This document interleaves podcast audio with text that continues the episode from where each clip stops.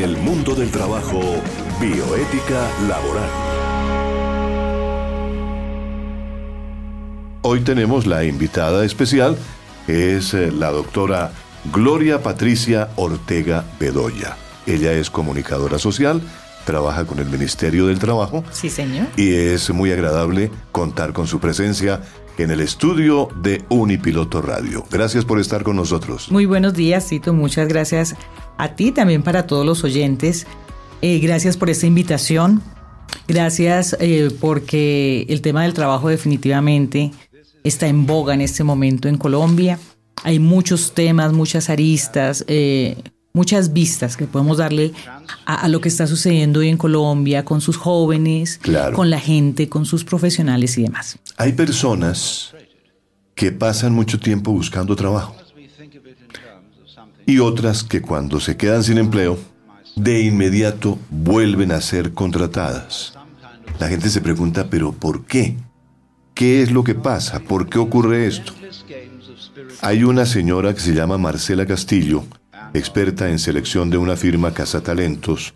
Actualmente las personas se enfrentan, ella dice, a un escenario mucho más competitivo y es preciso hacer notar mediante ciertas actitudes y aptitudes para así alcanzar el éxito. De acuerdo al más reciente estudio realizado en el país por esta multinacional de recursos humanos que se llama ADECO, el 84% de los encuestados opinó que actualmente es muy difícil conseguir empleo en el país, seguido del 16% que aseguró que no era fácil ni difícil.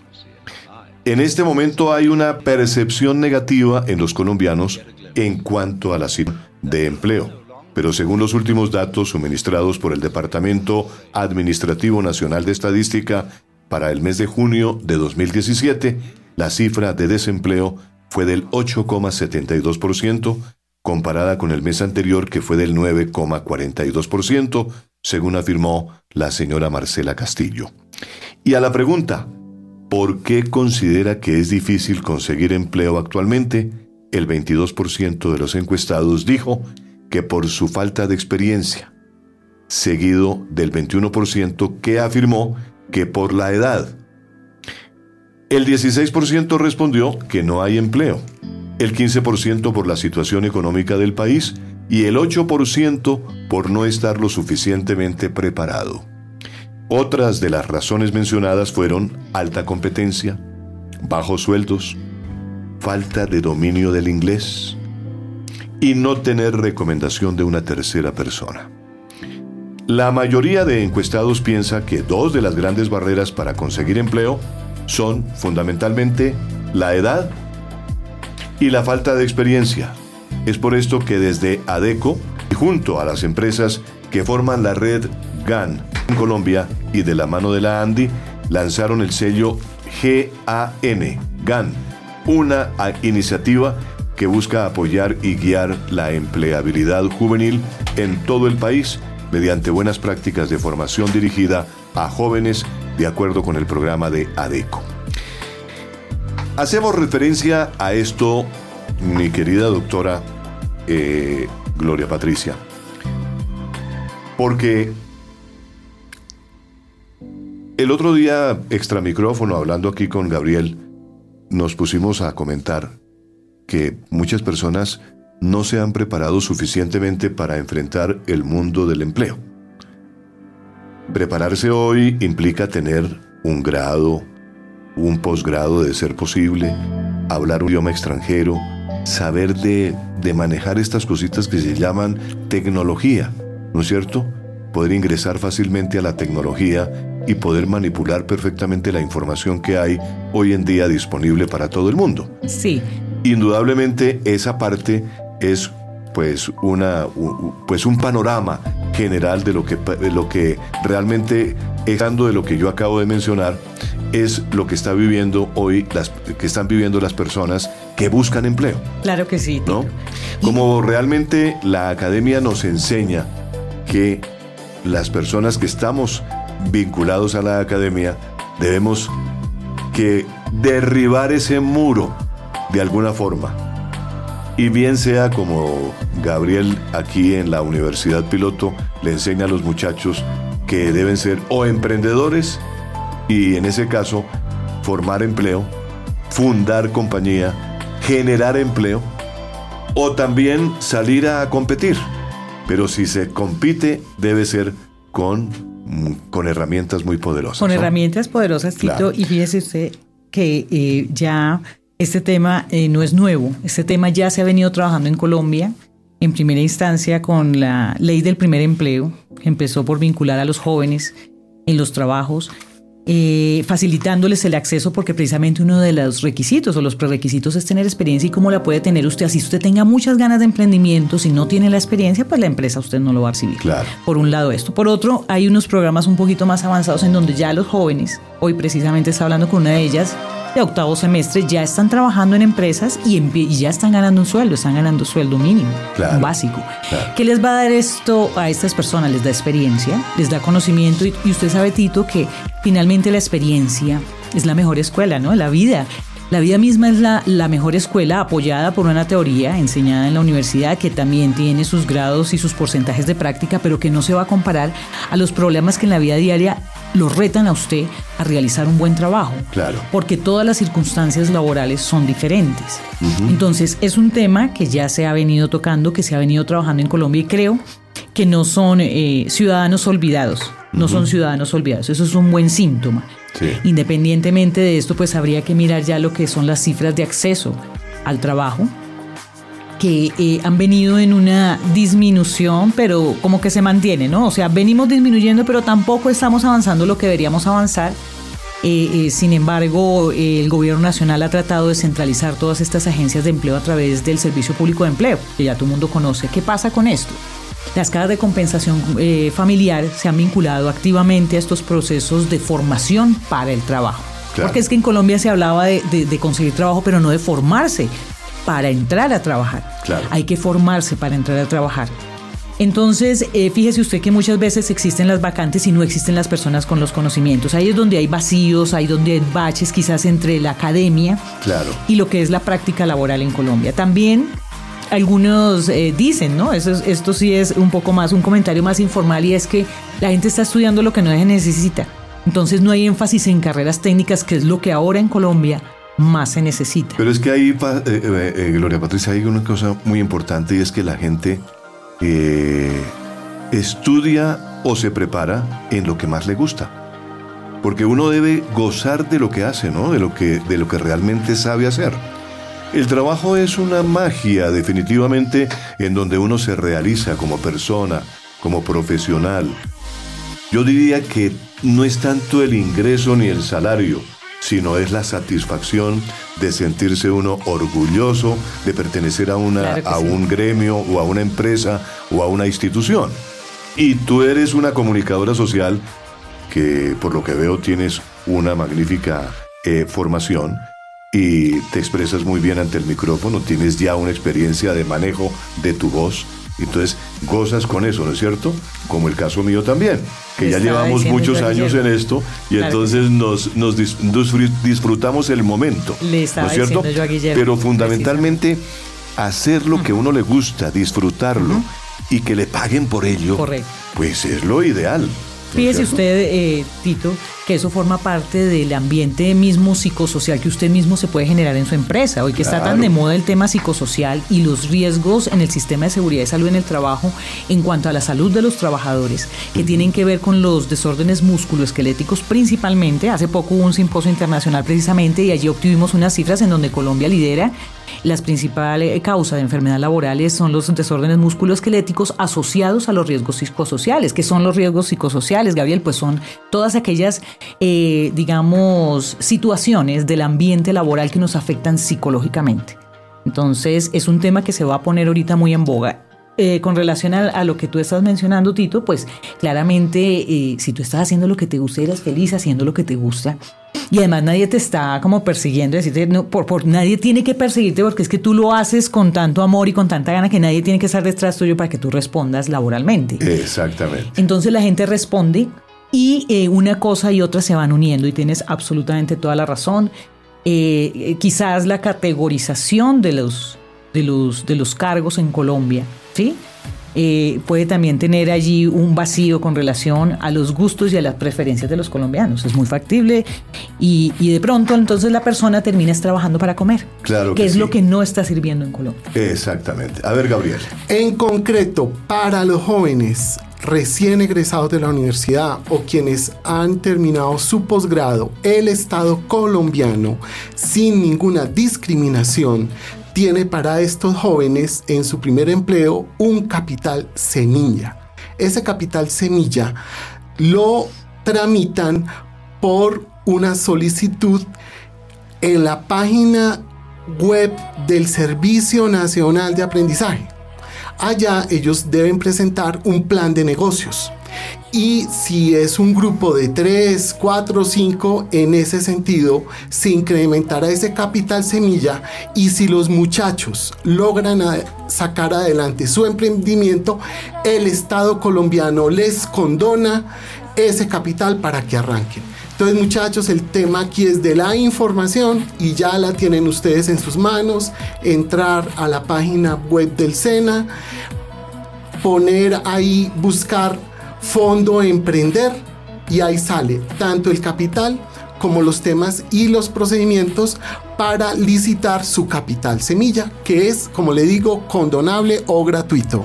Gabriel y Gloria Patricia, ¿por qué es difícil conseguir empleo en Colombia? Se pregunta la gente también, ¿no es cierto? Pero más que difícil conseguir empleo, Sinceramente, pienso que a veces los colombianos nos encargamos de terminar con el empleo. Y uno, digamos que ve realmente ejemplos de compañías que se han acabado, que por culpa de los mismos empleados se terminan las empresas, se acaban las empresas. Vamos a ir a un corte musical y volvemos con un tema que está hoy de en boga, que es el sindicalismo y los invito para que hablemos de este tema del sindicalismo que realmente durante estos días se ha comentado mucho, ¿no es cierto? Claro que sí. A raíz de las huelgas, a raíz de, los, de, de las protestas que hacen los trabajadores, pues es bueno que la gente que nos escucha sepa exactamente en qué consiste el sindicalismo, cómo es que se desarrolla y por qué está establecido en la ley colombiana el sindicalismo. En el mundo del trabajo, lo que nuestra constitución quiere. El artículo 39 de la Constitución colombiana dice que los trabajadores y empleadores tienen derecho a constituir sindicatos o asociaciones sin intervención del Estado. Su reconocimiento jurídico se producirá con la simple inscripción del acta de constitución la estructura interna y el funcionamiento de los sindicatos y organizaciones sociales y gremiales se sujetarán al orden legal y a los principios democráticos. La cancelación o la suspensión de la personería jurídica solo procede por vía judicial. Se reconoce a los representantes sindicales el fuero y las demás garantías necesarias para el cumplimiento de su gestión. No gozan del derecho de asociación sindical los miembros de la fuerza pública. Entonces, estamos trayendo este tema a raíz de lo que planteamos antes de irnos al corte musical, que queríamos hablar sobre el derecho de asociación, que es uno de los temas importantes a tratar en este programa en el día de hoy. ¿Qué es realmente el derecho de asociación? ¿Cómo está garantizado? ¿Y qué alcance tiene este derecho de asociación en Colombia a partir de los fallos? Doctor Gabriel. Bueno, lo más importante acá es que queremos hacer énfasis en un sindicato que se llama el Gana Gana. O sea, es un sindicato, les voy a poner el ejemplo en Japón, el sindicato de Toyota. Eh, la empresa dice, vamos a fabricar 100 mil motores. Y el sindicato dice, no, vamos a hacer 200 mil motores. De los 100 mil motores para adelante, compartimos ganancias. Entonces, ¿para qué es el sindicato? Para crear riqueza, para participar de la riqueza que crea la empresa. Hay un aporte de parte de los trabajadores a la producción y eso es lo que se quiere también al estimular realmente la producción, que haya mayor empleo. y que se mantenga realmente los niveles de empleo que son fundamentales. O sea, de acuerdo con el ejemplo que acaba de plantear eh, Gabriel, que es, es verídico porque los japoneses tienen una serie de fórmulas para que los empleados, los trabajadores, se sientan realmente complacidos, que, que se sientan integrados a la empresa, que como se dice en nuestro argot, se pongan la camiseta, ¿no es cierto? Que la sufran, que la diviertan, que la disfruten y que la sientan realmente propia.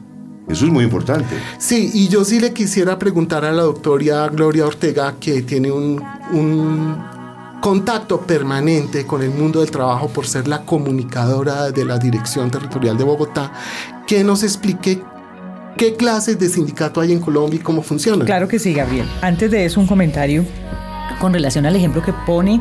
Es muy importante entender que en Colombia el sindicalismo necesita un, un replanteamiento sobre sus objetivos, sobre sus alcances, sobre sus metas. Claro.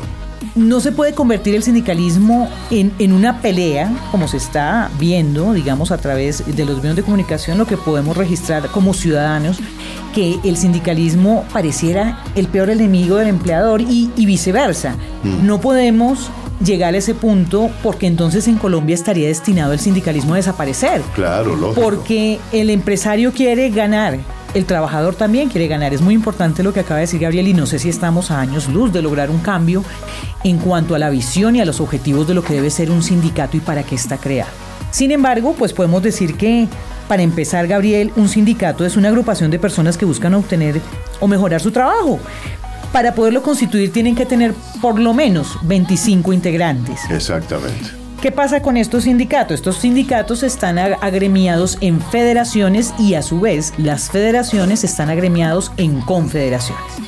En Colombia actualmente existen siete grandes confederaciones. La Confederación General del Trabajo, la CGT, la Central de Trabajadores de Colombia, la CTC, la Central Unitaria de Trabajadores CTC, la Confederación eh, Nacional de Trabajadores CNT y otras tres más que en este momento se me están volando. Son en este momento ya siete centrales que a través de sus, confederacio- de sus federaciones agrupan a una gran cantidad de colombianos en sindicatos, pero estos sindicatos tienen unas características especiales. Entonces, el primero de ellos es el de empresa. ¿Qué es esto? Tito, Gabriel, simplemente que eh, es una agremiación de empleados que trabajan en una misma empresa, Claro. independientemente de su profesión, de su actividad, trabajan en una empresa y eso es lo que los une. Existe también el, sindica- el sindicato de industria o por rama de actividad económica, que como su nombre lo dice, son los trabajadores que están agrupados en una misma industria o rama, que es otro renglón de agrupación, ¿no? La industria y, eh, y los gremiales, que son por profesión oficio. Entonces nosotros todos los comunicadores podemos estar agremiados perfectamente en un sindicato, que este se llamaría un sindicato gremial. Y finalmente existen también la agrupación de trabajadores de oficios varios. Eh, pueden estar formados por trabajadores de diversas profesiones, disímiles o inconexas. Estos últimos solo pueden formarse en los lugares donde no haya trabajadores de una misma actividad, profesión u oficio. Estas son las clases de, de agrupaciones que actualmente y legalmente existen en Colombia. Y hay unas garantías. Por ejemplo, si es- estamos 25 personas reunidas, así no tengamos un empleador directo, podemos crear un sindicato. Y también 25 personas en una empresa pueden, por el solo hecho de reunirse y hacer un acta, quedar con el fuero sindical. ¿Qué quiere decir esto? Que el derecho a asociación es sagrado y nadie se puede oponer a este derecho cuando 25 trabajadores o personas de un gremio o de una actividad económica se unen para mejorar sus condiciones de trabajo. Eh, vale la pena aclarar, eh, Gabriel y Tito, pues les explico, el fuero sindical es una circunstancia especial que tiene el trabajador a no ser despedido. Ahí hay, hay- hay un- un- una protección especial ni desmejorado en sus condiciones de trabajo, pero ¿quiénes tienen derecho? ¿Quiénes tienen fuero sindical? Fuero sindical tienen aquellos trabajadores que forman parte de las directivas de eh, un sindicato. De un sindicato. Correcto. Ya sea una confederación, un sindicato, una directiva o una subdirectiva. No todo el mundo tiene. Ajá. Cuando están en un proceso de negociación, existe lo que se llama el fuero circunstancial, que cobija a todos los empleados que han presentado bajo el título de sindical o bajo su sindicato un pliego de peticiones. Eso es un fuero circunstancial mientras demora la negociación. absolutamente a todas a las personas. todas las personas de, de manera circunstancial. Este se pierde cuando acaba la negociación y demás. Pero el fuero permanente lo tienen aquellos eh, sindicalistas que están permanentemente en sus juntas directivas y demás y lideran todos los procesos sindicales. Gabriel y Gloria Patricia, podríamos decir en alguna forma que la palabra sindicato ha, sido asociada un poco a momentos de rebeldía en, eh, las empresas, a momentos de difícil eh, trato entre empleador y empleados? Es que el derecho sindical no ha existido siempre, es un derecho de una nueva generación de derechos y por ejemplo en Colombia tenemos una historia... Pero hace 100 años existe en Colombia. Claro, o sea, en 1927 eh, hay un tema muy interesante que fue la primera vez que una mujer incursionó en el derecho sagrado de la asociación. Esta heroína se llama María Cano. María Cano recorrió el país en esa época en que las mujeres no tenían tantos derechos, fomentando el derecho a la asociación y mejoramiento de las condiciones de vida. En esa época en donde ella se reunía con las bananeras, con las eh, petroleras, con los trabajadores ferroviarios y a ella la llamaron la flor del trabajo. Fíjese, eh, Tito, que es importante como hacer un análisis. La, pregunta que tú estás haciendo está directamente relacionada con la visión o con la percepción que tienen los ciudadanos del común de lo que es un sindicato. y los mismos y los mismos empresarios, ¿no? Entonces que son personas rebeldes que se oponen en principio, entonces la oposición se convirtió en un lío, en un problema, en algo que hay que prestarle atención y hay que atacar o eliminar porque entonces nos va a causar eh, deficiencias en nuestras ganancias económicas como empresarios. Y fíjese que lo que está pasando con el ejemplo que usted ponía, Gabriel, es totalmente lo contrario, en donde hay personas que se juntan en un mismo objetivo para que todos estén contentos. Entonces, en el caso de que ponías ahora, entonces gana el trabajador, gana el empresario, pero entonces el trabajador también entiende cuál es la función del sindicato y el sindicato afloja en el sentido de no volverse un opositor permanente, sino de construir con el empleador juntos una ganancia común.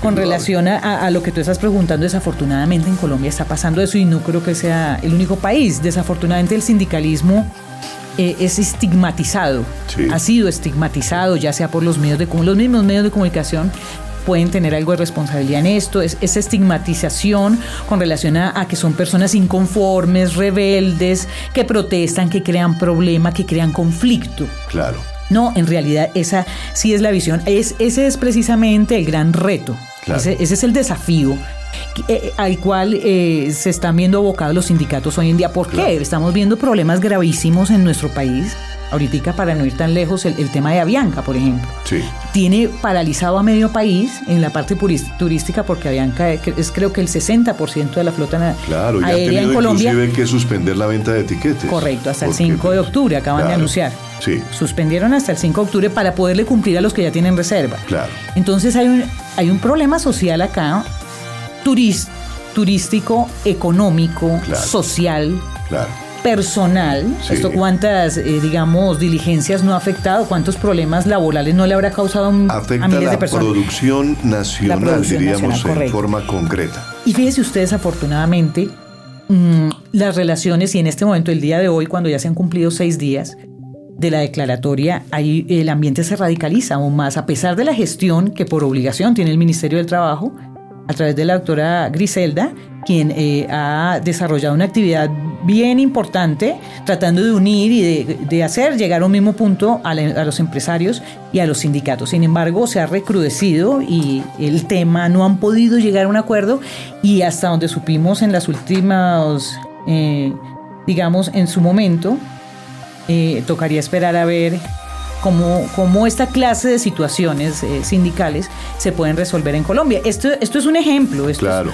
Gloria, Patricia, eh, como el programa es muy corto y tenemos solamente un tiempito muy limitado acá, quisiera yo que pudiéramos entrar a explicar o muy eh, enumerar las etapas que se surten en una negociación de un pliego de peticiones, ¿no es cierto? Qué, etapas se surten y pues eh, muy rápidamente esas etapas en qué consisten y realmente a, dónde pueden llegar esas etapas, a dónde nos pueden mm, conducir. conducir. Perfecto. El primer paso es el arreglo directo. Tito, el empleador o su representante está en la obligación de recibir a los delegados de los trabajadores dentro de las 24 horas siguientes a la presentación oportuna del pliego de peticiones para iniciar unas conversaciones. Hay un tiempo establecido y el empresario tiene la obligación. Cuando se inician estas conversaciones, eh, pues que es la etapa de arreglo directo, no se puede diferir por más de cinco días hábiles este proceso a partir de la presentación del pliego de los sindicatos. Posteriormente, eh, Podemos también decir que el empleador recibe una sanción si no da inicio a estas conversaciones en el término establecido, que puede constituirse en un monto entre 5 y 10 salarios mínimos legales vigentes. Es decir, hay una obligatoriedad. ¿Interviene el Ministerio del Trabajo en esas conversaciones? Claro que sí. Si es solicitado por la empresa, puede ser solicitado por la empresa para que sirvan como mediador. Normalmente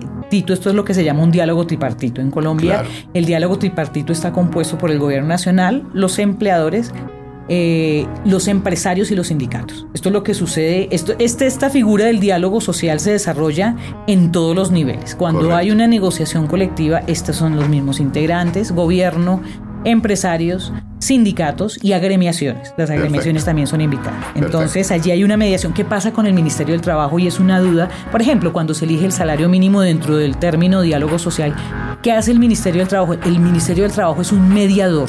El Ministerio del Trabajo no tiene decisión sobre sí o no salario mínimo cuánto vamos, a, a, menos que las partes no lleguen a un acuerdo. Lo que hace el ministerio es tratar de que estas partes lleguen a un acuerdo siempre es un conciliador.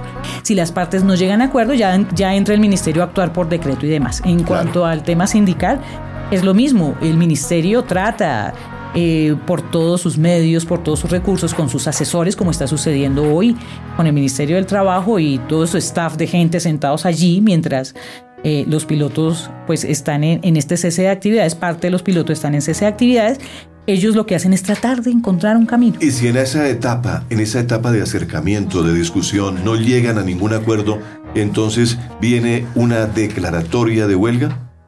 Ellos los, empleados eh, hacen una declaratoria de huelga, ¿no es cierto? Es, ellos pueden hacerla dentro de la negociación. Si no se dentro de la negociación, si no se llega a un acuerdo, se puede establecer o se puede votar una huelga o acudir a un tribunal de arbitramiento. Correcto. Esas son las dudas.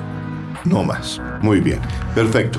Esas son etapas en forma tal que eh, queremos eh, dejar sentado en este espacio, que es eh, muy corto, como lo hemos dicho, pero que tenemos también otras, otras, otras latitudes, otra forma de ver las cosas de lo que sucede muchas veces en las empresas, que es la ocupacional, la parte ocupacional. ¿Cómo se, se, maneja eso, Gabriel? Bueno, aquí hemos incorporado a nuestra difusión radial una historia sobre la salud ocupacional en la pesca. ¿Cómo no? Vamos a escucharla y también queremos recibir sus opiniones sobre este dramatizado. Claro que sí, nos vamos entonces con este dramatizado para nuestros oyentes en Unipiloto Radio. La próxima vez tendrás un poco más de cuidado y verás que son macizos, aparentemente son muy fuertes, pues ellos tienen que hacer mucho esfuerzo para poder lanzar las redes. Claro. Además de ser unos equilibristas de primera línea, si has podido notar eso, ¿no? Fíjate que están parados en espacios muy pequeños, por ejemplo una chalupa o una canoa. Para hacer el lanzamiento y mantener el equilibrio deben hacer mucha fuerza y como no es el lugar más cómodo, van desarrollando una especie de dolencias en la espalda y los hombros, precisamente por el esfuerzo. Con el tiempo las molestias se vuelven más frecuentes y más dolorosas. Ahí ya tenemos un daño en el cuerpo por un trabajo realizado en condiciones inapropiadas. Al igual que los futbolistas, sufren desgarres musculares, daños en los ligamentos de muñecas, hombros, rodillas y hasta tobillos. ¿Y qué hacer para que esto no sea así? Pues difícil respuesta.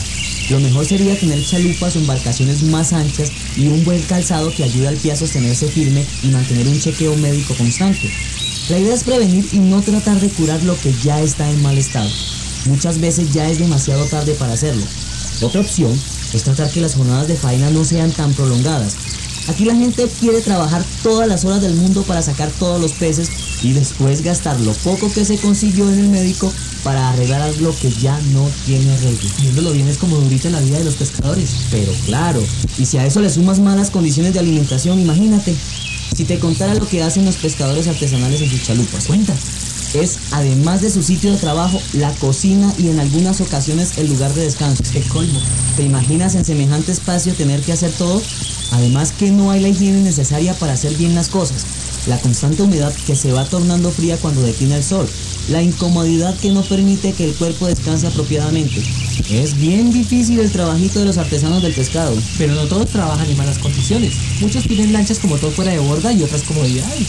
Sin embargo, tener una lancha motor representa otros riesgos en el trabajo. El hecho de llevar combustibles en las lanchas genera la posibilidad de un incendio, contaminación de la pesca, daño de la piel al contacto con los lubricantes. Cuando ellos sacan la lancha para guardarla, deben llevar el motor aparte. ¿Cuánto crees que pesa un aparatico de estos? Uy, me imagino cantidades. Bueno, y si se lo echan a la espalda, imagínate el daño que sufre el cuerpo que lo carga. ¡Epa! Parece que tendremos dos pescados para el almuerzo. Uy, sí, no lo vayas a dejar escapar. Tranquilo, tranquilo, que a mí no se me escapa nada. Qué bueno. Pero bueno, sígueme contando tus relatos de los pescadores. ¿Qué más les puede suceder? Muchas cosas. Siéntate en una chalupa durante todo el día a pescar. Verás que en la tarde la soledad, el silencio te va maltratando el ánimo. Por ello es bueno que no vayan solo los pescadores. En faenas con varias personas se puede hacer un trabajo mejor, más creativo, más charladito, además que se pueden cuidar los unos a los otros. Pues claro. Fíjate que a un pescador solitario solo lo acompañan los elementos, Como como la soledad, la sed, el hambre, el calor. la lluvia, las tempestades del mar, las corrientes traicioneras en los ríos, las tormentas y otros fenómenos atmosféricos que pueden presentarse cuando se pesca en los lagos, en fin, por supuesto, son muchas las cosas a las que se ven expuestos en su trabajo. Todos esos son riesgos profesionales y en eso se debe tener conciencia. Es un trabajo como cualquier otro que tiene sus riesgos, pero también las normas que evitan que se conviertan en problemas muy serios, en los que se pueden perder la vida incluso. Así es la cosa. Yo nunca pensé que fuera tan riesgoso pescar. Las cosas se vuelven peligrosas cuando trabajamos mal, exponiendo nuestro cuerpo y haciendo todo mal. Ahora, ¿tú sabes en dónde viven los pescadores? Pues supongo que cerca a su lugar de trabajo. Sí, señor. Y más aún, viven dentro de su sitio de trabajo, en ranchos sobre las aguas. Así la insalubridad es mayor. Generalmente las familias de los pescadores artesanales viven en casas modestas de madera, lo que trae una gran cantidad de bichos o insectos. Otros han levantado sus casitas de material, pero en líneas generales viven en lugares de muy malas condiciones de salubridad. Si sumas factores como un estrecho e inestable elemento de trabajo, intemperie constante y mala vivienda, ¿en dónde queda la salud? Pero se divierten con los ríos, los lagos y los mares. Sí, pero también las aguas permiten la presencia de bacterias, amebas, virus, mira, parásitos y hasta mosquitos que transmiten muchísimas enfermedades. Es que el agua es buena, pero cuando es contaminada y mal usada, pues se devuelve como una maldición. Y por eso estas poblaciones siempre están enfermas. El paludismo, la amibiasis, la tuberculosis, parasitosis y el tétanos causados por heridas mal atendidas son las enfermedades más frecuentes en estas poblaciones de pescadores. Pero eso les pasa por no cuidarse y prevenir las enfermedades. Sí, tú lo has dicho. La gente confunde pobreza con mugre y eso se debe acabar. Claro que sí. No puede ser pobre pero limpio. Por eso se enferman, viven entre todas las cosas que los enferman y luego van al médico para que haga milagros. Es que el milagro se debe hacer en las comunidades para que entiendan que su basura y suciedad enferma al vecino y este al siguiente y así sucesivamente hasta conformar poblaciones enfermas todo el tiempo. Bueno, pero volviendo al cuento de los pescadores, ¿te imaginas lo que sufre un náufrago o esos pescadores artesanales que se meten en el mar o en los lagos sin buen tiempo, expuestos al calor, al sol, al viento y a la lluvia? Pues se van enfermando de los riñones, del corazón, de los pulmones. Y gripa va, neumonía viene. Bueno, pero algo les debe quedar bien, por lo menos los ojitos. Ni tanto. Mira, el agua se vuelve un espejo que da un reflejo constante, pues a la final el esfuerzo va generando mala visión y la formación de unas membranas o perillos que solo se quitan con cirugía. Y en esos casos, ¿cómo pueden pagar los servicios de un médico o pagar una operación? Si no estás afiliado a un servicio de salud, las cosas se complican mucho. Por eso con la ley 100 de la salud, ahora todos los trabajadores pueden y deben tener servicios de salud y de salud ocupacional. Cuéntame más despacio ese asuntico. Pues los médicos se han dado cuenta desde hace un buen tiempo que la gente sufre enfermedades generadas de sus trabajos, de su actividad laboral. Cuando se trabaja a contrato, bien con el lanchero, con el dueño de las redes y aparejos o el comercializador del pescado, es necesario que se conformen comités paritarios en los que se busca detectar y prevenir los accidentes. Y además se deben afiliar a los pescadores, a la seguridad social y a una administradora de riesgos profesionales. Así cuando estén enfermos serán atendidos adecuadamente. Aquí se trata de prevenir, tanto en el trabajo como en los servicios si se presenta un accidente. Pues yo nunca me imaginé que pescar tuviera tantos riesgos. Ciertamente, muchos riesgos que son previsibles y se entiende que la salud es lo primero y que solo se puede conservar si se trabaja adecuadamente y dejar de jugar al Superman que todo lo puede hasta que el cuerpo ya no dé más y termina tirado en una cama lamentando el por qué no se cuidó a tiempo. Bueno, ¿y los que navegan en buques grandes? Pues problemas grandes. Allí hay que tener mucho más cuidado. Si bien en los buques el personal está mejor vestido, con mejor equipo, también se mueven grandes redes y aparejos. Son buques factorías en donde el pescado sale de una vez empacado. Allí lo sobado es el tiempo que permanecen navegando, pueden estar hasta meses en el mar y francamente que eso solo se lo aguanta Popeye el marino. Ay, exagerado. ¿Exagerado? ¿Tú sabes lo que es estar metido en ese corcho que se mueve a donde lo mueve el agua? Esa vida no es nada fácil. Al fin de cuentas nacimos para vivir en tierra. Somos de la tierra, no del agua. Aunque algunos son tan, pero tan sapos que deberían vivir en el agua. Vamos, tío, no es para tanto. Pero que los hay, los hay. Bueno, esto va para largo. Yo creo que podemos aprovechar el ratico e ir preparando los pescados. Y esta parte es bien entretenida. Hay que abrirles, sacarles todo. Vaya, algo de malo tenía que tener este asunto. Menos mal que tú lo haces bien, Tito. ¿Quién? ¿Yo? Nada. La clase es completa, mijito. Esta laborcita le toca. Yo me quedo cuidando las cañas a ver si pican otros. Por lo menos eres buen pescador. Vamos a ver qué tal lo haces como cocinero. Y pilas con la fogata, no vaya a quemar el bosque. Ay, tío, tampoco tanto. Soy citadito, pero el campo me encanta. Y sé que debo defenderlo y cuidarlo. Bien, mijo. Por ahora, déjeme tranquilito soñando con buques y peces bien grandes al arrullo del sonido del agua.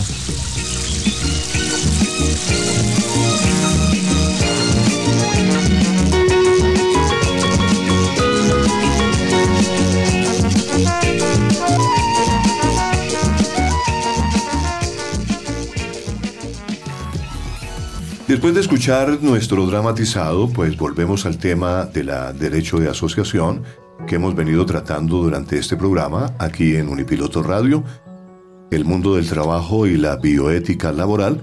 Hoy con eh, invitada especial la doctora Gloria Patricia Ortega del Ministerio del Trabajo, que nos ha visitado y le agradecemos sinceramente su aporte y su acompañamiento con sus comentarios. Veíamos, por ejemplo, que Gloria Patricia y Gabriel, que la Organización Internacional del Trabajo, eh, organismo especializado de carácter internacional, eh, al término de la Primera Guerra Mundial, cuando se reunió la Conferencia de la Paz, primero en París, luego en Versalles, posteriormente en el año 1941, que fue aprobada la Declaración de Filadelfia como anexo a la Constitución, sigue siendo todavía la carta en la que se fijan fines y objetivos de la Organización Internacional del Trabajo. Y la función de esta OIT en materia de libertad sindical y de protección de la persona, pues ha consistido en contribuir a la aplicación efectiva de los principios generales de la libertad sindical que constituye también una de las garantías primordiales para la paz y la justicia social. En virtud de su constitución, la OIT fue creada fundamentalmente para mejorar también las condiciones de trabajo y promover la libertad sindical en los diferentes países, ¿no es así?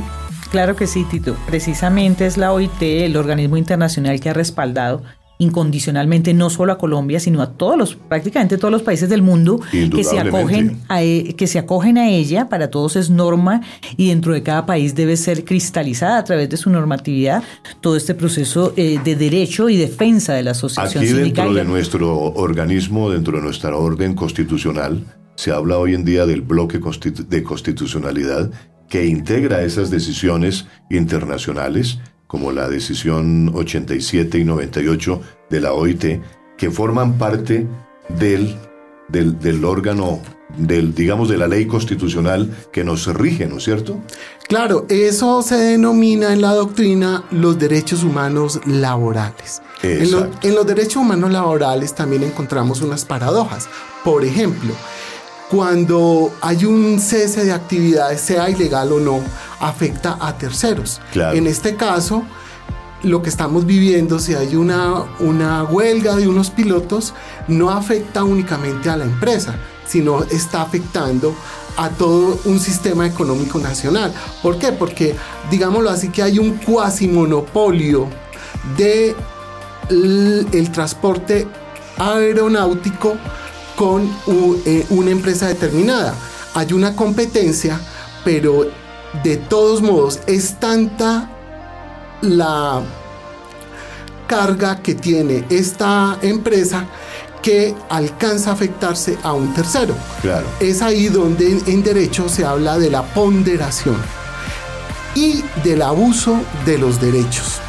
No se puede, en este caso, destruir un aparato productivo por el interés de unos pocos. Y también hay que tener en cuenta que eh, en alguna oportunidad hablé con alguien que había pertenecido a un sindicato como directivo y me decía, hombre, Tito, realmente los sindicatos eh, no deberían existir para acabar con la empresa, no deberían tener dentro de, de sus objetivos exprimir a la empresa hasta lo último, sino más bien permanecer en la empresa, que la empresa permanezca, porque al fin y al cabo no se puede acabar con la gallina de los huevos de oro, ni mucho menos. Esa gallinita tiene que producir huevitos para muchas familias y es el sostén de muchas personas que dependen de esa industria, de esa empresa.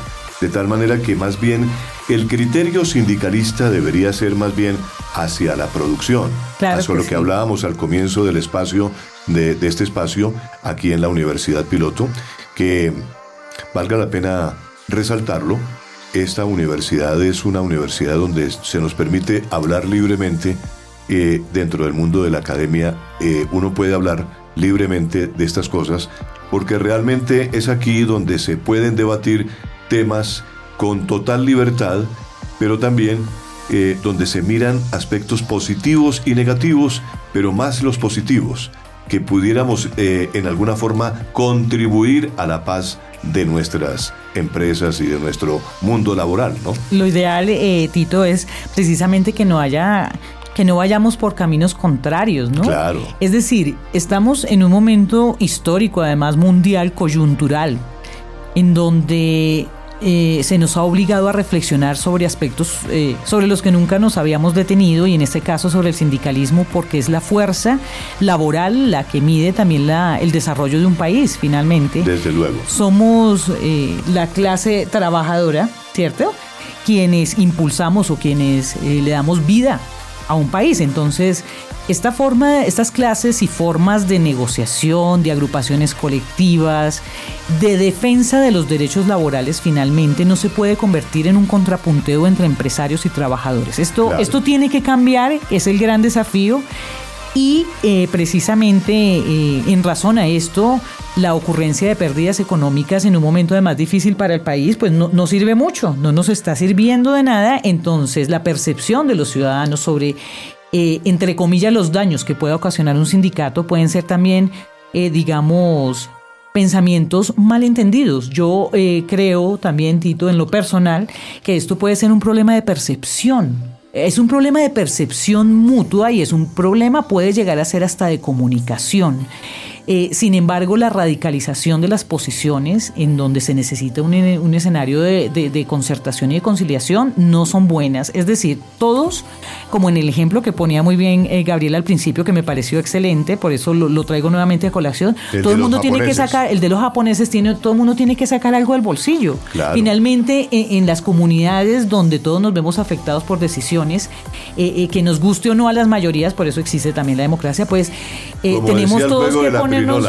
Todos, Todos ponen. todos ponen, todos ganan. Todos Y el juego eh, debe ser eh, ganamos, ganamos. Es decir, Claro. esto no le está conviniendo ni a Bianca ni a los trabajadores. Ambos en, en- en su estatus de o en su posición radical, como hoy lo expresan los medios de comunicación o como se expresó en algún momento, eh, pues eh, digamos es una brecha que, que- que está creciendo y que por el contrario debería de cerrarse. Entonces eh, ahí es cuando venimos como a reflexionar sobre cuál es el papel, cuál es el trasfondo y cuál es el objetivo de los sindicatos. Ahora bien, eh, En beneficio Patricia, de la empresa. Gloria Patricia y Gabriel, eh, nosotros no nos queremos apartar de la, de la eh, eh, pues también de la importancia que tiene eh, el hecho de que los de que cierto grupo de empleados de una empresa pida ciertas cosas, ¿no es cierto? pase un pliego de peticiones, pues desde luego normal que sean peticiones que se puedan eh, absolver de alguna forma. Pero razonables, exacto. Pero tampoco caer en el abuso de confianza, ni mucho menos. Eh, eh, esas exigencias a veces se tornan abusivas y complicadas y difíciles de negociar, porque muchas veces esas exigencias son demasiado abultadas y las empresas también tienen que, tienen que permanecer en el tiempo, tienen que ser sostenibles. ¿Ustedes se imaginan el valor de un avión que transporta cientos de pasajeros? ¿Cuánto cuesta el avión? Muchos de esos aviones son en arriendo, en leasing, adquiridos por leasing. Muchos de esos, eso es una flota costosa. El mantenimiento de esos aviones, ¿cuánto cuesta? Eh, eso, eso naturalmente eh, y, que hay que producir además para mantener una nómina de empleados que cualquier empresa grande eh, debe tener para, para poder dar un servicio. Es que imaginémonos realmente lo que es una compañía aérea que presta el servicio a nivel mundial. Es que estamos eh, cubriendo el mundo entero.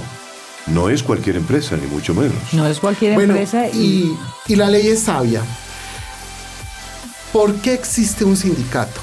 Porque es muy difícil que con 2.000 trabajadores que tenga una empresa, todos tengan vocería con el representante de ella, con el empleador. Entonces, el trabajador habla a través de su organización y su organización hace un diálogo social, una concertación, que es la palabra clave, conciliación, que es la misión del Ministerio de Trabajo frente a todos esos intereses que están en esa organización sindical. Entonces, el sindicalismo debe ser un verdadero interlocutor y un constructor de paz. Perfecto. Muy bien.